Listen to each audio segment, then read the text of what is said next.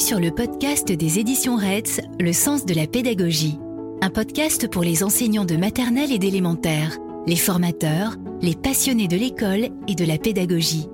Une fois par mois, retrouvez une autrice ou un auteur pour un échange sur son engagement, sa démarche, ses gestes professionnels.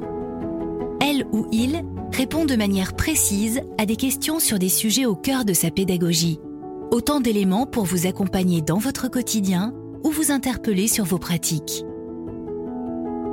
Nous vous souhaitons une bonne écoute. Je suis aujourd'hui avec Bruno Aigron. Vous avez été IUN ASH, formateur à l'INSHEA, Institut national de recherche et de formation sur le handicap et les enseignements adaptés, formateur associé à l'IH2EF, Institut des hautes études de l'éducation et de la formation. Vous êtes actuellement conférencier, vice-président de l'entraide universitaire et membre du CNCPH, Comité national consultatif des personnes handicapées. Vous avez déjà publié chez RETS un ouvrage dans la collection Comprendre et aider sur les troubles du comportement en milieu scolaire. Un autre titre vient de sortir, cette fois dans la collection Pédagogie pratique, intitulé Enseigner en unité d'enseignement pour une école inclusive. Et c'est justement pour parler de l'école inclusive que nous sommes réunis aujourd'hui. Pour commencer, Bruno, Pourriez-vous me dire ce qui a fait dans votre parcours que vous vous intéressiez de si près au handicap? Alors c'est complètement euh, le, hasard, hein. le hasard des affectations. Euh, je me suis retrouvé euh, jeune enseignant parachuté dans un établissement hospitalier, un hôpital psychiatrique, et puis ensuite dans divers établissements spécialisés, REA, foyer de l'ASE, enfin DAS à l'époque. Euh, et je veux dire que ce hasard d'affectation a, bien fait les choses. C'est-à-dire que j'ai trouvé ce que je n'avais pas encore trouvé. Euh, j'ai vu après que ça existait, mais je n'avais pas encore trouvé ça dans les écoles ordinaires, c'est-à-dire des, équipes accompagnantes, bienveillantes, une réflexion. Euh, et, j'ai trouvé ça dans ce milieu-là. C'est-à-dire à, à, la fois cette cet euh, accompagnement d'une équipe pluriprofessionnelle, ça c'est intéressant, euh, des élèves intéressants, des problématiques professionnelles complexes, voilà, tout ça m'a fait que je me suis spécialisé, je suis devenu enseignant spécialisé et je suis ensuite resté euh, dans, dans, le milieu par volonté. Hein. Donc conseiller pédagogique, adaptation et intégration scolaire à l'époque, puis inspecteur ASH, puis ce que ce que vous avez dit tout à l'heure. Euh, sur mon parcours professionnel. Euh, enfin, pendant toute la durée de, ma carrière, je, je me suis passionné parce que il me semble que c'est un des derniers champs euh, où on peut encore euh, avoir une certaine liberté. Alors à la fois une liberté pédagogique, mais surtout une, liberté d'innover. Euh, la réflexion et, les pratiques hein, dans le champ de l'éducation spéciale sont encore et toujours balbutiantes. Et tout, tout, était et tout est encore à inventer, puisque bon, j'ai eu le, le plaisir de participer aux premières intégrations, à la mise en place des CLIS, la mise en place des ULIS, les dispositifs relais, les formations à distance des enseignants spécialisés, mm, les premiers euh, accompagnants vie scolaire, qui s'appelaient à l'époque les, EVS, à l'époque où n'étaient pas encore financés par l'éducation nationale, les attestations de compétences professionnelles pour les élèves en situation de handicap euh, sur ces dernières années. Euh, c'est que je pense que des opportunités euh, de que je n'aurais pas pu trouver dans l'enseignement ordinaire. D'accord. Et alors, euh, l'école inclusive, c'est quoi exactement? Alors, pour euh, euh, pour en parler, il faut d'abord dire que c'est une notion qui est, qui est récente, hein, qui est apparue euh, euh, dans les années 2000. elle est apparue d'abord avec la, notion de situation de handicap. Hein. Je veux dire que jusque dans les années 90, la définition et la représentation que nous avions du handicap était que c'était d'abord dû à un trouble et que ce trouble entraînait des incapacités. et en tout cas, ça renvoyait la responsabilité, entre guillemets, du handicap à la personne. C'est parce qu'il avait un trouble qu'elle avait euh, des difficultés à participer à la vie sociale.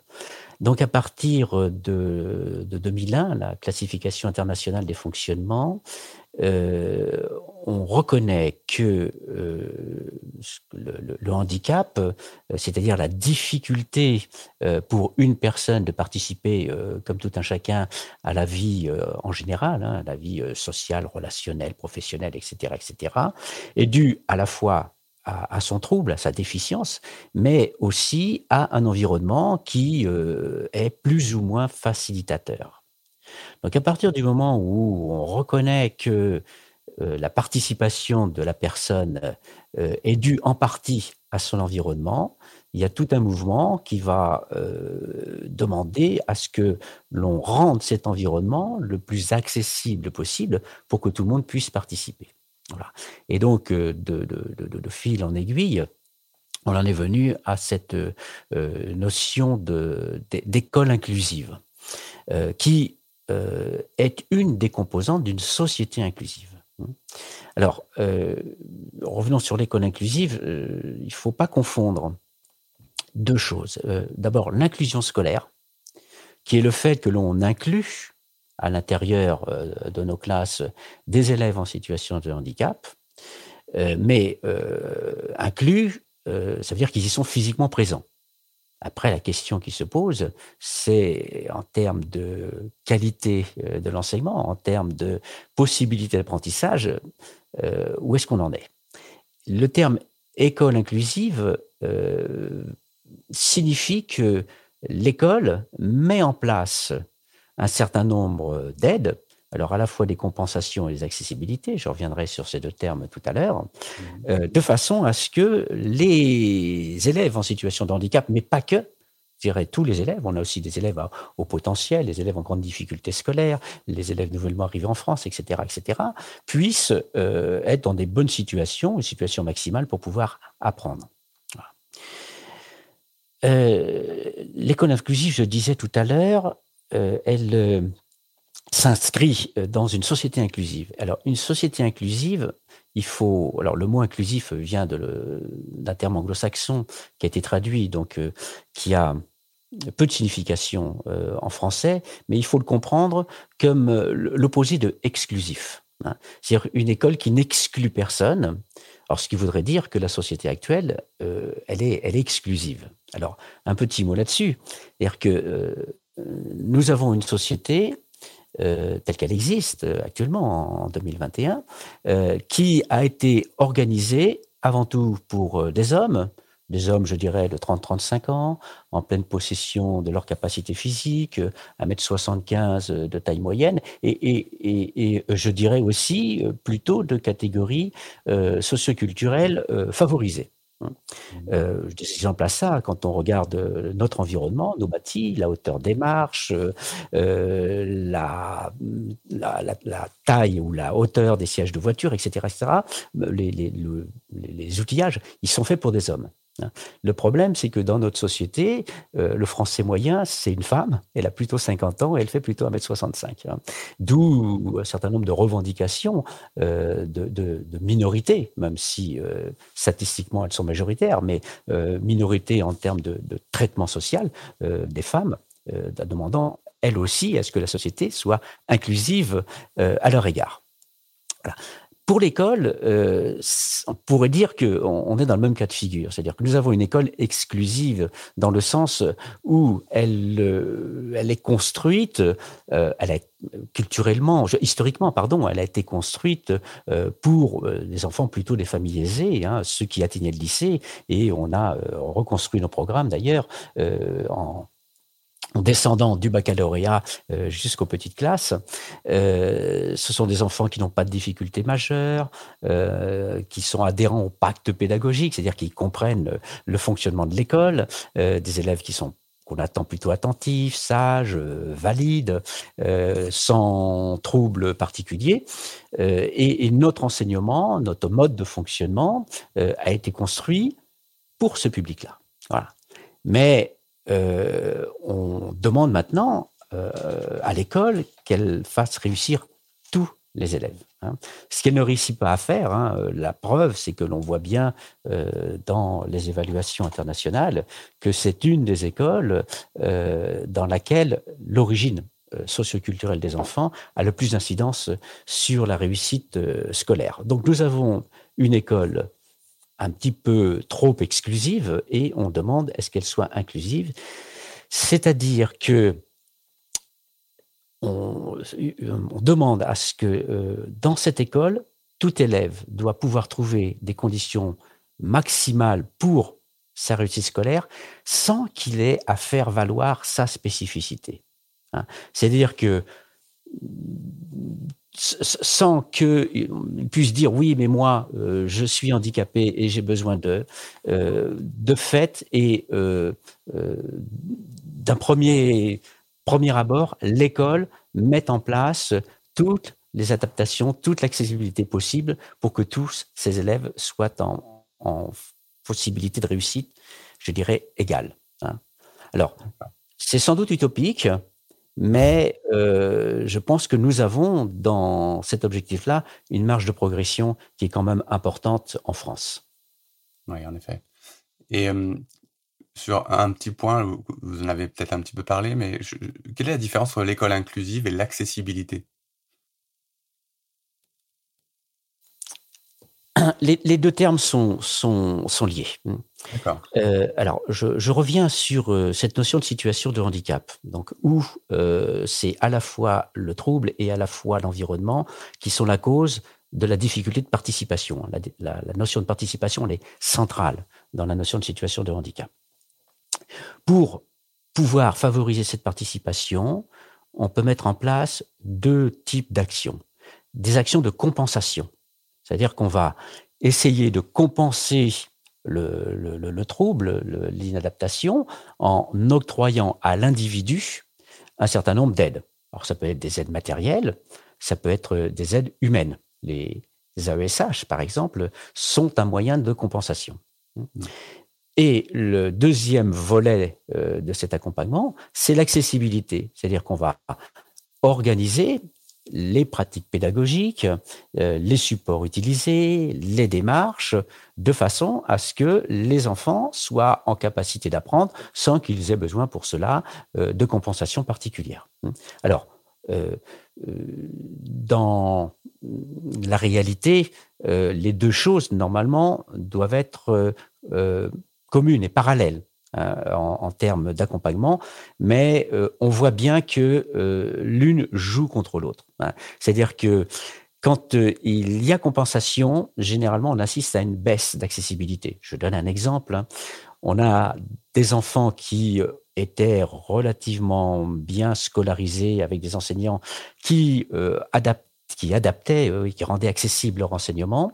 et à l'arrivée d'un AESH, euh, on, voit l'enseignant euh, reléguer ou déléguer euh, tout le travail d'accessibilité à l'AESH, qui est techniquement bien moins outillé que lui pour, adapter. Et donc un recul de l'accessibilité. Voilà. Et je dirais que la, la volonté actuelle, c'est d'augmenter l'accessibilité, toujours mettre en place des moyens de compensation, mais sans renoncer à l'accessibilité. D'accord. Et quelle est la place et le rôle de l'enseignant ou de l'enseignante dans la mise en place de l'école inclusive? Alors, cette place, forcément, elle est, centrale, hein, puisque c'est d'abord l'enseignant qui euh, est euh, tous les jours face à l'élève, et puis ensuite c'est lui qui est responsable de ses choix, de ses pratiques pédagogiques. Donc l'accessibilité, elle est de, sa responsabilité. Voilà. Mais en même temps, l'enseignant, il, a, il a les moyens qu'on lui donne, les moyens en formation, les moyens en temps de préparation, de réunion, etc., etc. C'est-à-dire que euh, le, rôle de la, de la périphérie, c'est-à-dire tout ce qui doit accompagner euh, l'enseignant dans, dans, sa pratique, euh, est, est, aussi important. Alors sans doute il est moins, mais il est aussi important. Alors là-dedans, je, je, mets l'établissement, la politique de l'établissement. Bon, quelques exemples, hein, c'est-à-dire que l'enseignant en Ulysse ne doit pas être le seul porteur du projet. Mais ça doit être le projet de l'établissement, si on veut que ça fonctionne. Hein. Mmh. Euh, les corps d'inspection aussi, c'est-à-dire que lorsque euh, on, on conseille euh, ou lorsque l'on évalue un enseignant, euh, tout le travail parfois considérable qu'il fait pour ce type de public, il doit être aussi pris en compte. Hein. La formation, hein, les INSPE, euh, qui pour l'instant sont très très timides dans la formation des enseignants sur ce type de public, et puis aussi tous les partenaires du médico-social. Alors, on en parlera un petit peu plus tard. On demande à ce qu'il s'implique, mais euh, je dirais que cette implication, elle se fait actuellement sur le bout des lèvres, ça traîne un petit peu des pieds. Euh, et là, je pense que euh, actuellement, à l'heure où je vous parle, c'est quand même l'enseignant qui est laissé un peu trop seul face à des situations qui sont parfois des situations difficilement gérables. Alors je dis parfois, puisque dans la très très grande majorité, euh, cet accueil et cette scolarisation se passent plutôt bien. Mais nous avons quand même euh, un certain nombre de, euh, d'enseignants qui sont, qui sont en, en, difficulté et en souffrance. Hein. Alors, ce, qui, ce qu'il faut reconnaître quand même, hein, c'est que depuis 2005, hein, on est passé d'environ 110 000 enfants euh, en situation de handicap scolarisé à actuellement euh, autour de 350 000. Hein. C'est-à-dire qu'on a multiplié par presque trois et ça augmente encore tout le temps. Et euh, l'éducation nationale, et c'est sans doute la seule institution qui a répondu à la demande de la loi de 2005, l'éducation nationale fait un effort, elle a fait un gros effort. je pense qu'on a répondu à la demande sur un plan quantitatif. Maintenant, il faut répondre à la demande sur un plan qualitatif. Oui, évidemment. Ok. Et du coup, pour euh, un enseignant ou une enseignante dans une école, disons, classique, comment inclure tout le monde, tous les enfants dans leur spécificité, sans formation ni assistance? Je pense notamment aux AVS ou aux, AESH. Euh, voilà, comment on fait euh, quand on a quand on n'a rien. Eh bien, quand on quand on n'a rien, euh, ben c'est c'est difficile, c'est très difficile. Alors, je reprends ce que j'ai dit tout à l'heure, c'est-à-dire que pour euh, des élèves, je dirais qui, qui, qui sont des élèves, c'est-à-dire qui euh, sont capables de se positionner euh, dans une étude d'apprenant, euh, qui comprennent qu'ils ont un certain nombre d'attitudes, de postures d'élèves à avoir, qui remettent pas en cause l'institution, les savoirs, etc. Euh, je pense aux élèves qui ont des difficultés euh, d'audition, difficultés visuelles et handicap moteur. Euh, certains élèves disent ça se passe assez bien. Je dirais que un enseignant avec le bagage pédagogique qu'il a, soit à la sortie de des INSPE, soit par expérience, peut s'en tirer, euh, j'irai assez facilement parce que des adaptations euh, sont, sont, simples. Par contre, euh, lorsque euh, on est face à des enfants qui euh, sont dans les troubles du comportement, les troubles du spectre de l'autisme, dans les troubles psy, qui sont quand même assez important en termes de nombre. Là, c'est beaucoup plus difficile parce que là, le, pacte pédagogique, il n'est pas respecté. Ce sont des enfants qui ne sont pas élèves. Je pense à certains enfants autistes euh, qui sont dans l'incapacité de se mettre, euh, de s'asseoir à une table, d'écouter, hein, qui, qui, qui, courent partout. Des enfants avec troubles du comportement qui remettent en cause euh, le cadre, les enseignants qui sont dans la, dans la violence. Là, c'est, je pense que c'est beaucoup, beaucoup plus difficile. Et euh, alors, il y a, y a, quand même des pratiques, il y a des aides, euh, mais euh, sans, sans AESH, le quotidien peut, peut être redoutable. Oui, en effet.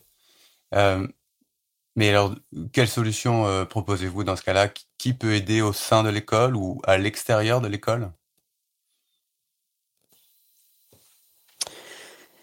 Alors, euh, je, pense que la, question, euh, elle est, au-delà des, au-delà des aides. Euh, d'abord, il y a une réponse qui est, qui est la formation. donc, former les enseignants sur la prise en charge des enfants à besoins éducatifs particuliers.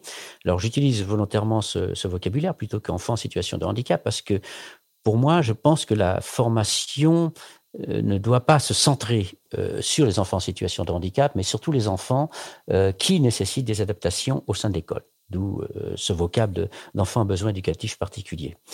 Euh, ce qui veut dire que cette formation ne doit pas se centrer euh, sur les troubles, mais elle doit se centrer sur les besoins. Hein. Euh, ça, c'est quelque chose que je défends depuis plusieurs années. Alors pourquoi, pourquoi ce choix? D'abord parce que l'approche par les troubles euh, reste extrêmement, enfin, à mon avis, c'est une impasse, parce que euh, il y a beaucoup trop euh, de, troubles pour le au sujet desquels il faut former les, enseignants. Hein. il y en a plus de 13. Qui sont complexes et l'expérience me montre que tant que l'enfant, pardon, l'enseignant n'a pas l'enfant face à lui dans la classe, il est peu intéressé par, par cette formation voilà, formé euh, sur l'accueil d'un enfant avec troubles psychiques, tant qu'on n'est pas confronté à ce type de problème, euh, bon, on va voir ça euh, dans ses notes, éventuellement dans un coin de la tête, mais ça n'ira pas plus loin. Hmm. Voilà.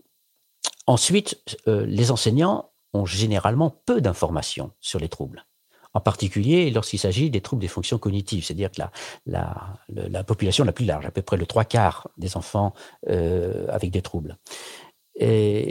Donc c'est très difficile en l'absence de diagnostic de dire ben voilà c'est telle ou telle euh, pédagogie que je dois mettre en place. Euh, et puis en plus c'est que des préconisations pour un trouble généralement elles sont très euh, globales et elles ne sont pas forcément adaptées à, l'enfant. On a un enfant euh, qui a euh, des troubles 10, mais qui n'a pas tous les aspects ou tous les symptômes de, de ce trouble-là. Donc, toutes les adaptations ne sont pas forcément pertinentes pour cet enfant-là. Il faut individualiser. Voilà. Si on prend une approche par les besoins, l'intérêt, d'abord, c'est qu'elle n'est pas stigmatisante. et ensuite, que elle, parle en enseignant, euh, d'abord parce que euh, les besoins sont des besoins qui sont pédagogiques, donc c'est souvent une, extension, un affinement d'un certain nombre de, pratiques euh, qu'il a déjà dans ses bagages. ensuite, elle est plus facile à mettre en œuvre pendant la formation. Hein. Je veux dire que personnellement, j'ai identifié, je dirais, une, dizaine de grands besoins euh, et ces besoins, souvent, sont communs à plusieurs types de troubles. par exemple, quand on a un enfant qui a des troubles moteurs, des troubles visuospatiaux, des dyslexies, euh, bah, toutes les adaptations que l'on va faire des supports sont pratiquement identiques. Donc, euh, un, besoin de support adapté répond à une pluralité de troubles, pluralité de situations. D'accord. Donc voilà pourquoi je, centre là-dessus. Alors je continue sur votre question au niveau des solutions. Donc la première, c'est la formation des enseignants et la formation plutôt sur les besoins euh, que sur les troubles. la deuxième piste, c'est la, la, professionnalisation des, des AESH. Bon, et puis bon, professionnaliser, donc c'est reconnaître euh, des compétences euh, et c'est aussi donner un salaire décent, hein, parce que bon, mettre, euh, rémunérer des gens euh, de façon à ce qu'ils soient sous le seuil de pauvreté euh, dans, cette fonction-là, je trouve ça un peu scandaleux. Former les enseignants spécialisés à l'accompagnement à, l'école inclusive, c'est-à-dire à accompagner à la fois les élèves, mais aussi les équipes de professionnels qui travaillent auprès d'eux.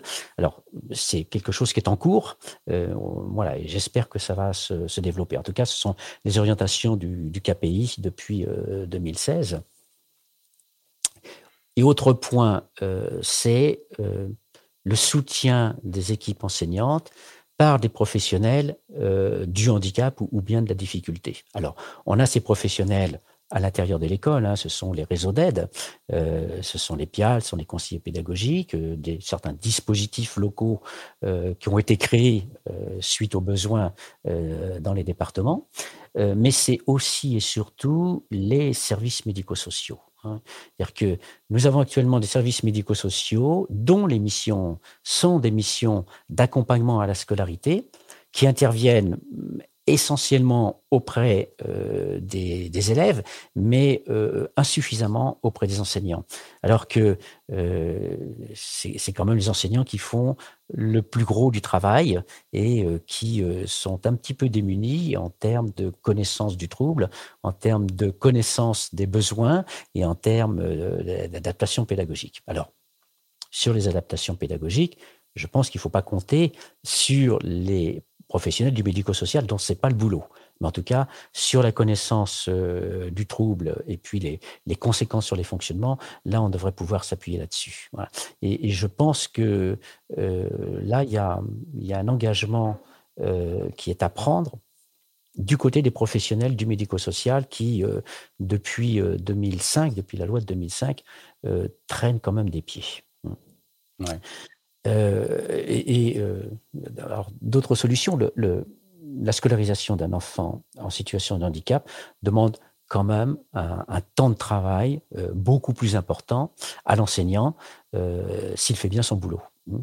Euh, et, ce volume de travail, il est pas reconnu. Et euh, moi, je pense que l'administration pourrait euh, faire symboliquement cette reconnaissance. Bon, par exemple, reconnaître que un élève en situation de handicap, ben ça, ça peut compter pour deux dans les opérations de carte scolaire, dans l'octroi de la DHG au, collège ou au lycée, par exemple.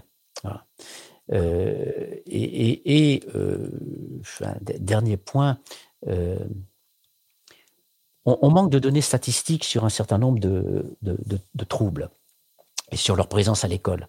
Alors, c'est n'est pas simplement pour le, plaisir d'avoir des chiffres, mais c'est surtout pour euh, euh, savoir quels sont les moyens que l'on va octroyer à l'école pour prendre en charge ce type d'enfants.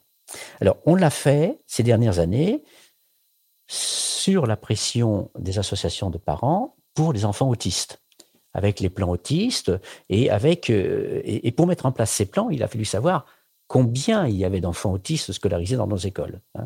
Et je rappelle que jusqu'à ces dernières années, ces enfants autistes euh, étaient comptabilisés euh, dans le gros tout du, du, handicap mental. Et on les a sortis, donc c'est possible de les, de les identifier.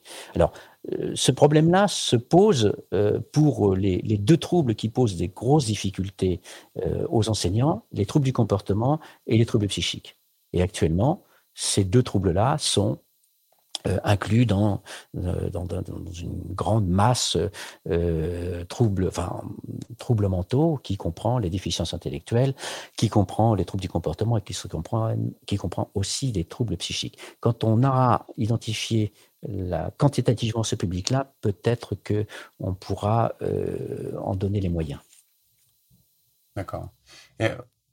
Moi, Bruno, là, je pense euh, aux enseignants qui nous écoutent et euh, je pense à leur inquiétude face au handicap ou aux élèves à besoins éducatifs particuliers.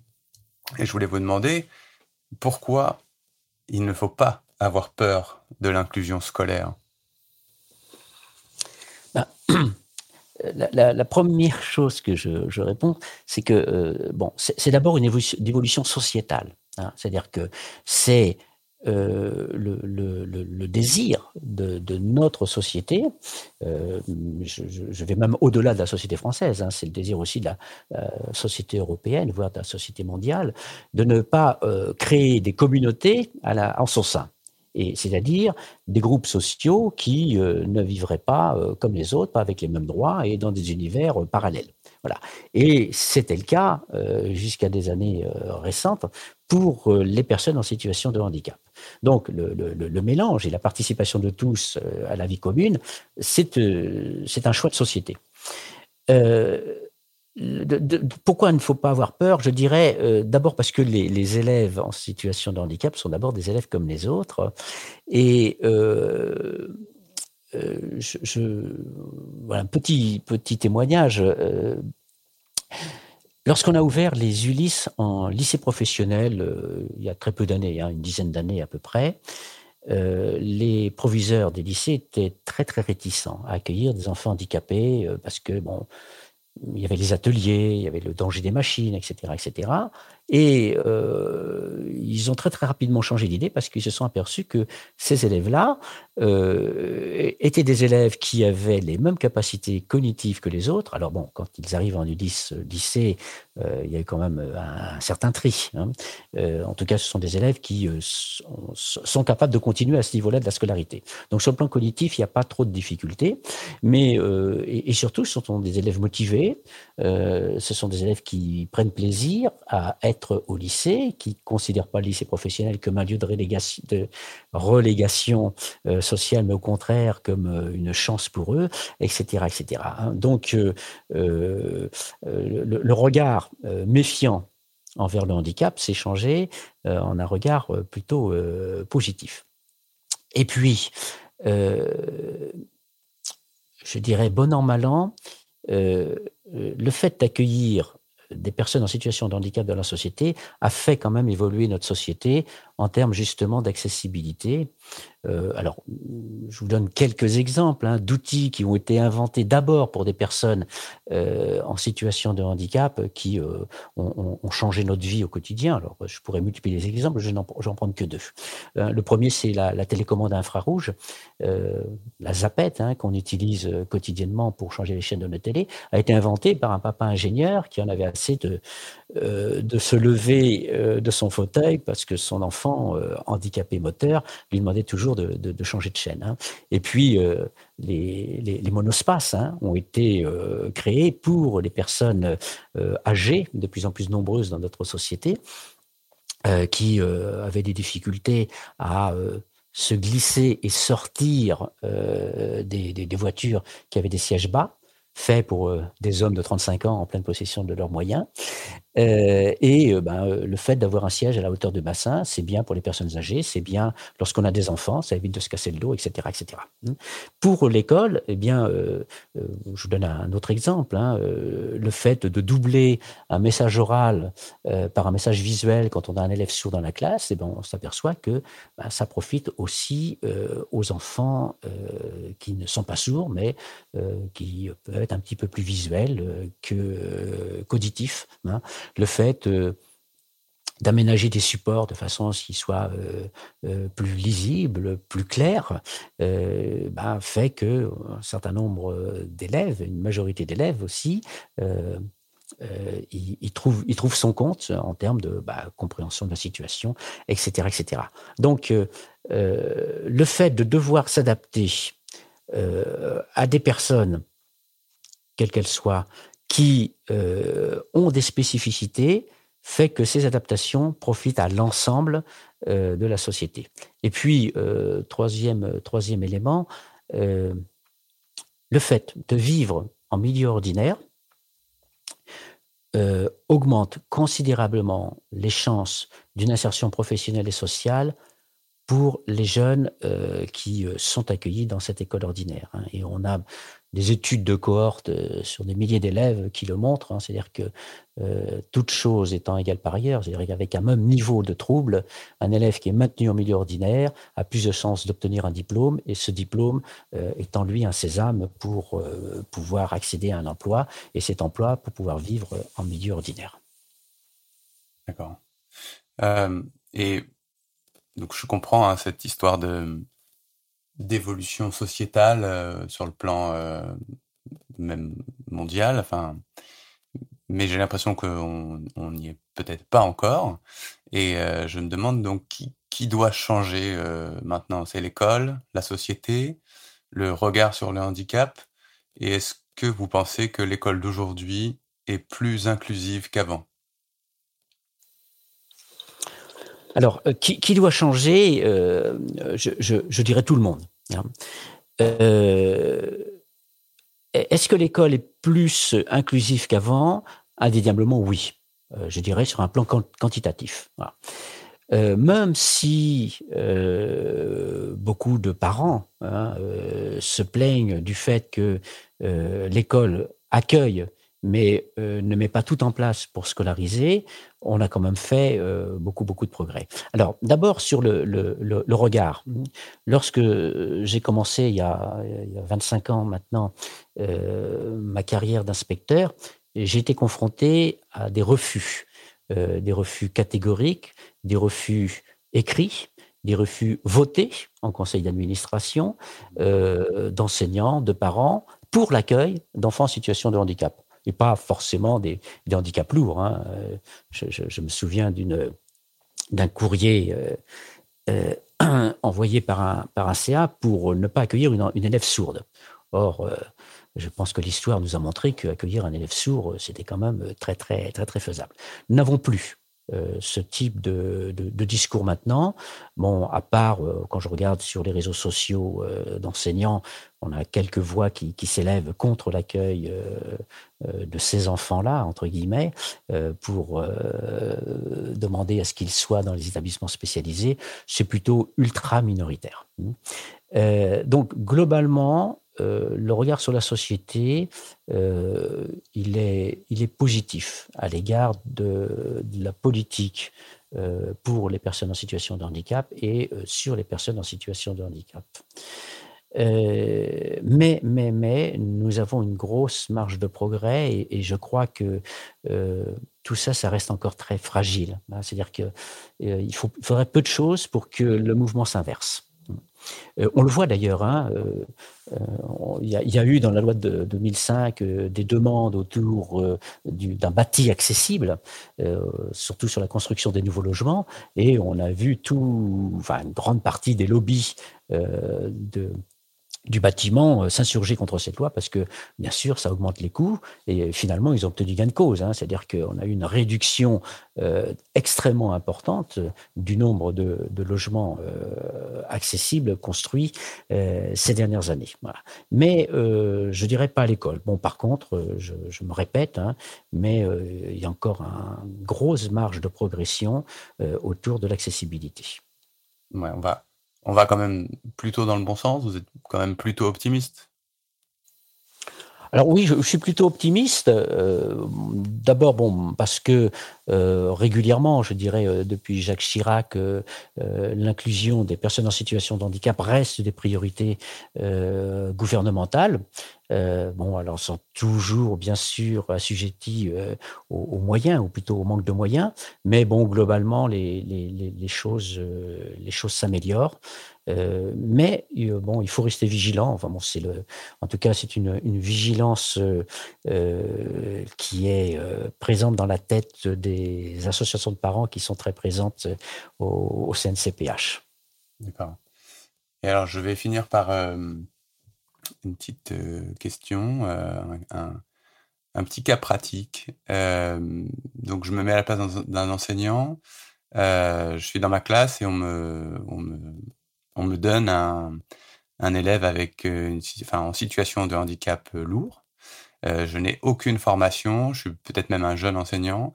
qu'est-ce que je peux faire concrètement en urgence et qu'est-ce que je peux faire sur le long terme? Pour euh, que tout se passe dans les meilleures conditions pour cet élève, pour les autres élèves de la classe et pour moi. Bien, ben on va prendre la, première situation, c'est-à-dire la, situation en, urgence d'un enseignant qui n'a pas de formation. Euh, la première chose, euh, ben, c'est de, discuter avec les parents. les, parents sont d'abord des spécialistes de leur enfant. C'est-à-dire qu'ils peuvent avoir euh, trouvé un certain nombre de euh, d'organisations, de trucs éducatifs euh, qui peuvent proposer aux, enseignants. Comment faire pour pour qu'ils se calment, comment faire pour qu'ils soient attentifs, etc., etc. Et puis nous avons aussi des parents qui sont pas simplement les spécialistes de leur enfant, mais qui sont aussi les spécialistes du trouble. Hein. Je, pense à toutes les tous les parents, euh, les associations de parents euh, autour des enfants 10, euh, autour d'enfants autistes, qui sont extrêmement pointus hein, sur les pratiques éducatives adaptées et qui peuvent donner des billes aux enseignants. Euh, ils peuvent aussi, euh, ces parents, euh, signaler les professionnels qui gravitent autour de l'enfant. Si par exemple il y a un CMPP, s'il y a un centre de soins, éventuellement un thérapeute libéral, bon, voilà, ces, personnes peuvent aussi nous donner un certain nombre de conseils. les deuxièmes personnes vers lesquelles se tourner, ce sont les autres enseignants qui ont eu l'élève dans la classe et donc qui peuvent dire la manière dont il fonctionne, quels sont les, les, les causes environnementales, euh, éventuellement euh, de, de, passage à l'acte euh, difficile, je pense aux enfants avec des troubles du comportement, ou au contraire, quelles sont les adaptations qui, qui, apaisent, qui permettent de le maintenir dans les apprentissages, etc. et des autres enseignants plus chevronnés qui auraient éventuellement des expériences avec ce type de public. Le troisième conseil, ce serait d'observer l'enfant. Cette observation de l'enfant, c'est elle qui permet euh, à l'enseignant euh, d'identifier les besoins éventuels, de connaître la manière dont il fonctionne, de euh, percevoir tout ce qui est environnemental, qui est, sujet à des parasitages d'apprentissage, euh, un camarade de classe, euh, euh, une position à l'intérieur de la classe, un type de situation, etc., etc bien sûr se former. Hein. Alors, euh, en, urgence, eh bien, c'est euh, aller euh, voir sur les sites, sur Internet, donc, ce que l'on peut dire du trouble. Le problème, c'est que si les enseignants n'ont pas de diagnostic, ils sont pas médecins, et ils sont souvent dans la difficulté pour aller chercher la le bon, le bon renseignement. Privilégier euh, les sites institutionnels ou les sites euh, d'associations de parents, euh, voilà, qui sont généralement plus, comment pourrait dire, plus costauds sur les plans théoriques et, pratiques. Et puis, bon, bah, aller lire des, ouvrages. L'intérêt des ouvrages, c'est que généralement, il y a un comité de lecture et, ce qui est dit tient plutôt la route. Voilà. Euh, comme euh, tout enseignant qui se pose des questions sur sa pratique euh, pédagogique, il y a bien sûr les conseillers pédagogiques qui sont, d'une aide, les dispositifs qui sont spécifiques, les réseaux d'aide. Hein, je rappelle que euh, la mission euh, des maîtres G, euh, entre autres, est l'accompagnement à la scolarisation des élèves qui présentent des troubles du comportement, ce qui pose beaucoup de problèmes aux enseignants. Nous avons, depuis la rentrée dernière, la mise en place des pôles d'inclusion, les PIAL, dans lesquels euh, les enseignants devraient pouvoir trouver des réponses à leurs questions. Et puis, euh, alors, expérimental depuis euh, la dernière rentrée, mais normalement généralisé sur tout le territoire en 2021, les équipes mobiles d'assistance à la scolarité, qui sont des équipes de professionnels du médico-social, hein, dont la mission est d'accompagner non pas les enfants, mais d'accompagner les équipes. Alors les équipes, euh, enseignants, euh, vie scolaire, euh, accompagnants, ATSEM, etc., etc., pour la scolarisation. Alors des élèves handicapés qui, ont, euh, qui sont reconnus comme tels par euh, la MDPH, mais des élèves aussi qui ne sont pas reconnus en situation de handicap, mais qui présentent des, troubles et des difficultés d'apprentissage. Je pense à beaucoup d'élèves avec des troubles 10, mais qui ne sont pas repérés. Et puis, bon, il y a aussi les services de soins en particulier euh, sur euh, les, troubles moteurs, les troubles sensoriels et les troubles de l'autisme. Euh, normalement, ils, ils, ont une habitude, je dirais, historique de travailler en lien fort avec les enseignants. Sur le long terme,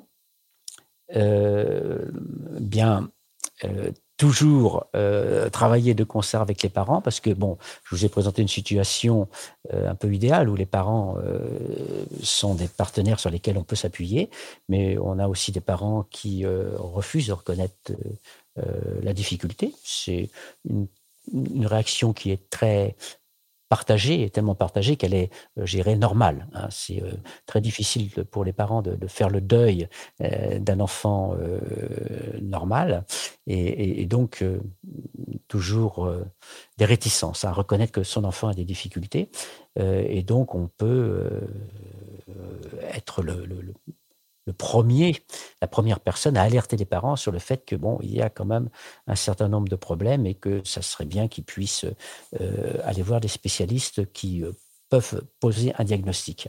Voilà.